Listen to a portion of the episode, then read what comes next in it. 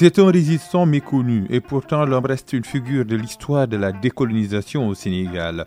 Vie courte, œuvre grandiose, la jeunesse est pour lui un état d'esprit. Dans le nord, les troupes coloniales butent sur sa résistance. Il n'a vécu que 26 ans et 3 mois, mais le natif de Guilla reste dans les mémoires.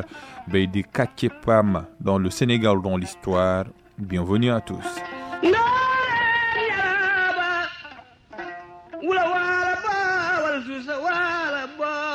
Son père est décédé très tôt. Le soldat à l'époque coloniale, jeune soldat d'ailleurs, faisait partie de la troupe de Lamtoro.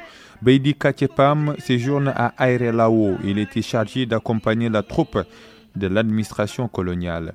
Les Français avaient comme objectif principal annexer Bosseya et capturer l'Almami Abdul Bakr Khan et décide de faire capoter cette stratégie. Sa stratégie à lui, convaincre les populations afin qu'elles refusent d'aider les troupes coloniales.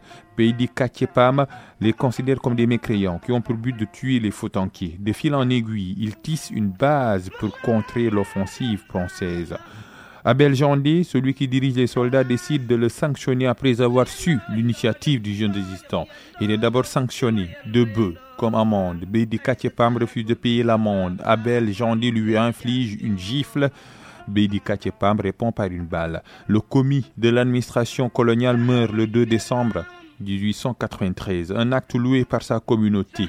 Beidi Katiepam quitte la zone pour aller se réfugier à Mantou, mais il finit par être capturé par les colons en cause. Le chef de canton Ardo Mantou envoie des soldats pour l'arrêter et le livrer à l'administration coloniale. Le courageux résistant sera décapité le 10 septembre 1890 à la place publique de Podor, ce qui était considéré par les Blancs comme un acte d'humiliation de dissuasion, devient plutôt un acte d'honneur chanté partout, un exemple de résistance, un modèle de changement, un appel à la liberté, un hymne contre l'oppression pour devoir de mémoire. L'œuvre de Beidi Katiepam mérite d'être enseignée dans les classes pour vaincre l'oubli.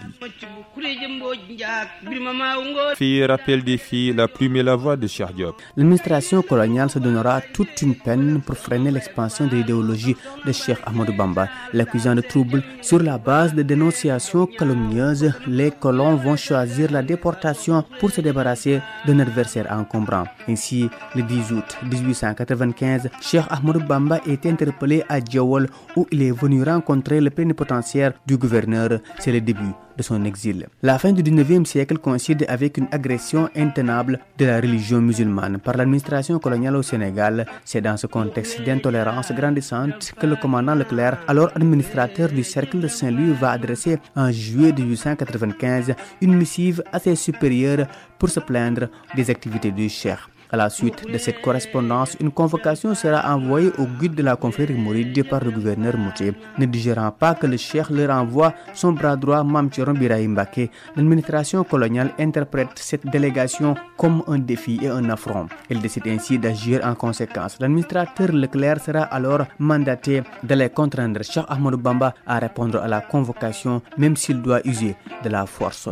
C'est Bari qui devrait être le point de chute de la mission de Leclerc mais le saint homme, mis au parfum, va aller à sa rencontre. Parti le matin du 18 août 1895, il rencontrera le missionnaire du gouverneur à Djawal dans l'après-midi du même jour. Cette date marque le début d'exil de Cheikh Ahmadou Bamba. Arrêté à Djawal, il sera acheminé à Saint-Louis pour les besoins d'un procès qui sera fixé le 5 septembre 1895. Le conseil privé de Saint-Louis décidera que le fondateur du mouridisme devra être déporté au Gabon pour mettre fin à l'expansion de son idéologie qui devient encombrante. Le 18 Safar, date de l'arrestation du Cheikh, est devenu un rendez-vous important dans le calendrier des mourides. Ces derniers le commémorent pour rendre grâce au Seigneur et le remercier pour la réussite de la mission de Cheikh Ahmadou Bamba qui reviendra d'exil plus adulé et plus respecté. C'est tout pour votre rubrique Le Sénégal dans l'histoire. Rendez-vous demain pour un autre numéro.